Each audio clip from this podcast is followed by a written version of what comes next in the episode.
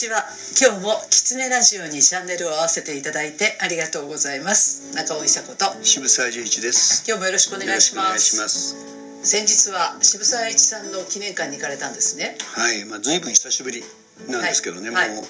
3 0年前かもしれません、はい。はい。でまあその後建て替えたんだと思うんですが大規模にまあリニューアルをしてて、そうなんですね。まあ、新しくなってから初めてだったんですが、はい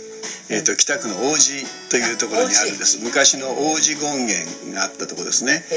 王子の狐で有名なところですから、はい。この狐ラジオにもはい。何らかの関係はあるところなんですが、はい、私の友人があの狐のお面をつけて踊ってます、そうですよね。王子神社で、ええはい。日本中から狐が集まってきたとかそうですね。古狐がいたとかというところです、はいでそこにあの徳川時代に吉宗さんの代に桜を植えさせて、はい。そしてまあ庶民の楽しみの場所憩いの場所を作ったんですね、はい。そこをあの明治になってからですけど渋沢栄一さんが国から払い下げを受けて、で自分のお屋敷にしてたんです、でその関係で、まあ、北区立のその渋沢栄一資料館。資料館です資料館ですね、がそこにあって、まあ、栄一さんのいろんなものを展示してたり、えー今回は何をされに行かれたんですか？えー、とそこにあの元館長をされててもうはい。今はもう顧問かなんかをならさってるんですけど、はい。まあ、井上さんっていう、まあ、私から見ると一番まあ渋沢栄一を知る人ですかね、はいあのまあ、本人自体も研究者であられるし、い、ろんなところで講演もされてて、あの非常にバランスよく栄一という人間の像を捉えてるはい。ということで一回あの私も古希になったしはい。話を聞きに行かなきゃいけないなと思って伺いに上がりました、えー、どうでした？一つびっくりしたのはですね、はい。さんって論語とそろばんってよく有名なんですよね、はい。で経済をやるときにやっぱり道徳がベースにあって、道徳と経済を一緒にしないと、まあ、経済が一人歩きを始めるぞということの意味もあって「論語とそろばん」っていう言葉を使ってたんだと思うんですが、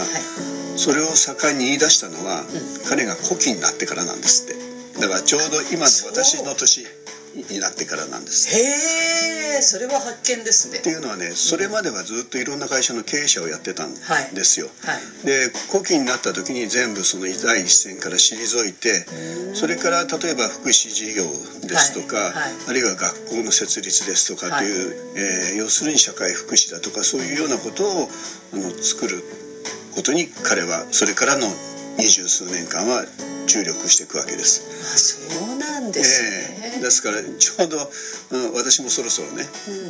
まあ考え直せじゃないですけど。不思議ですね。呼ばれたみたいですね、ええ。長く行ってなかったのにそうですね。突然行く時が70歳になった記念というか。でしかもですね渋沢家の子供として育ってると、周りの方々は、みんな栄一さんの経済面での成功のことだけを言われるんですよ。で皆さんそうだと思うんですけどそれが偉い人なんですね、はい。会社をいくつ作ったとかですね、はい。あの幕末の時にあの新しい日本の体制を作るのに関与したとか、はい。だけどひょっとしたら栄一さん自身の人生の本当のその面白みっていうか本人でなきゃできない部分っていうのはそれから先の二十数年かもしれないんですよ。社会貢献。社会貢献という意味でね、うん、だからあのその意味で一人の人間の、まあ、人生だとかそういうことを知るという意味ではとても良かったなと思います。そうですよね、はい。私はでも病院を作られたとか、はい。あとそのななんですか？養護院とか。養護院ですよね、えもうあっちこっちで渋沢栄一さんのお名前見ますよね、えはい、今の長寿センターなんかもそうですね。ねえ。えそう。だから本当にあの企業だけじゃなかったんだっていうことに驚きましたけどね、うん、一橋大学もそうですよね。ああそうですよね、本当そうですね、えーだから東京女子大学とか日本女子大学だとかの施設にも関係したりだとか、から教育だとか、あうん、女性の地位確然、はい。あの確率とかですね。そうですよね、だからおお金はそうですね。本当に若い頃の話なんですよね、えーそうなんです。ね。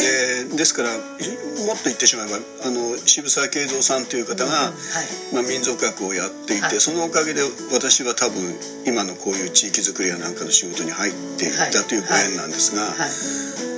そのご縁をまあ作っていただいたといえば作っていただいたのもその辺かもしれないなっていう気がしますよね。えー、慶三さんも、あの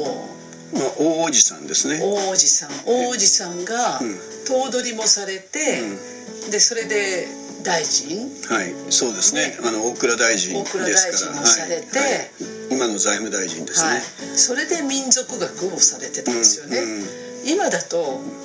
イコールにならないじゃないですか。そうですね。お一人の方がそれ全部されるなんていうようなことは全くないですよね、えー、でもそのバランスの良さってなんで引き継がれないんでしょうね？バランスだからでしょうね、うん、あの会社経営っていうと会社が今資本金がいくらで売上高がいくらで総資産がいくらですっていうのは、数字ではっきり見えますから、はい、じゃあこの数字よりも大きくした人は偉い人でというようなふうな、まあ、社会的非常に短絡的な、はい、短絡的です、ね、あの、はい、評価をします、だだけどバランスをうまく使った人っていうのは、それはあの数字に表せないものですから、なかなか評価されないですよね。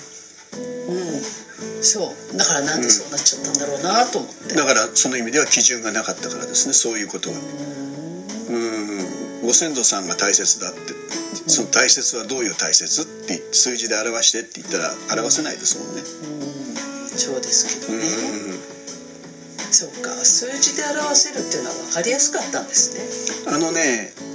ある時から日本人はとっても数字信仰になってくる。なるでしょ？です、うん、でそれはねやっぱり1960年代ぐらいからなんですね、うん、でやっぱり科学だとか、うん、数字で世の中のことを全部表そうとします。っていうか表せる世界が先進性のある世界だと思って。新しかったんですね。なおかつそっちは進歩した世界だと思ったんですね。でそれはあの人間とか社会の進歩ではないし、あの進歩だったかもしれないけど、その時はそういうものの進歩前新幹線が走ってびっくりしたわけですよ、はい、だけどすぐに新幹線もっと速い新幹線を作ろうっていうふうに努力をし始める、うん、で数字や科学で表せることの方が進歩した世界だ社会だというふうなある意味での思い込みを国民全員がするようになったということでしょうね。ねえー、で結果そこに数字の方が勝ってきて、うん、で数字を追い求める社会ができてしまって、はい、でそれがこう560年続いて今になって、うん、ようやくやっぱりそれちょっと違うんじゃないっていうふうにはなってきてますよね。そうですね。ねなってきてますね。それだけではダメなんじゃないっていうのが、うん、逆にその数字だとかあの計算するのはもうコンピューターに任せればいいじゃないっていうかね、うん、それよりもやっぱり人間としての価値みたいなものがもう一回こう見直されてるような気がしなくもないです。そうですね。そのデジタルからアナログに、やっぱりもう一回レコードに戻りましょうなんて言って、古いレコードが高く売れたりとか。そうそうそうそうねそういう流れはあるかもしれませんねね、えー、なんかこうなんて熱を感じるものというか、うん、うん、そういうその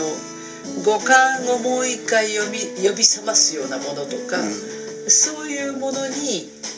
なんとなくこうちょっと風潮としてね、うん、戻りつつ戻るんじゃないな。そっちが今度はまた新しくなるような。そうですね、ね、あの電気メーカーが人間が聞こえる周波数以外の周波数も拾うようなスピーカーを作ったりとか、うん、素晴らしい。そうしたらやっぱり違うって言うんですよ、聞いた時にね、うん、なんていうかな今まで全て表せたっていう、はい、まあ、宇宙の果てまで数字で証明ができたと思ったことが、はい。証明ができない分野っていうのが人間がたくさん持ってるんだっていうことをまた知るようになって戻り始めたのかもしれませんね。ね、うん、だからなんかあの、まあ、やってみなきゃ分かんないから、うん、最初は数字に走り、でそれが新しいと思うけどそれがだんだんそのコンピューターの方が進んできて、人間よりももっと先の計算ができるようになる機会が出てくると。あれ人間って何だったっけ？みたいになって またその人間の良さというかね人間しかできないところっていうのが能力を伸ばしましょうっていうようなね、そういうのになっていくのかなって思いますね。そうですね、うん、でその数字一辺倒になったっていうのはやっぱりまあ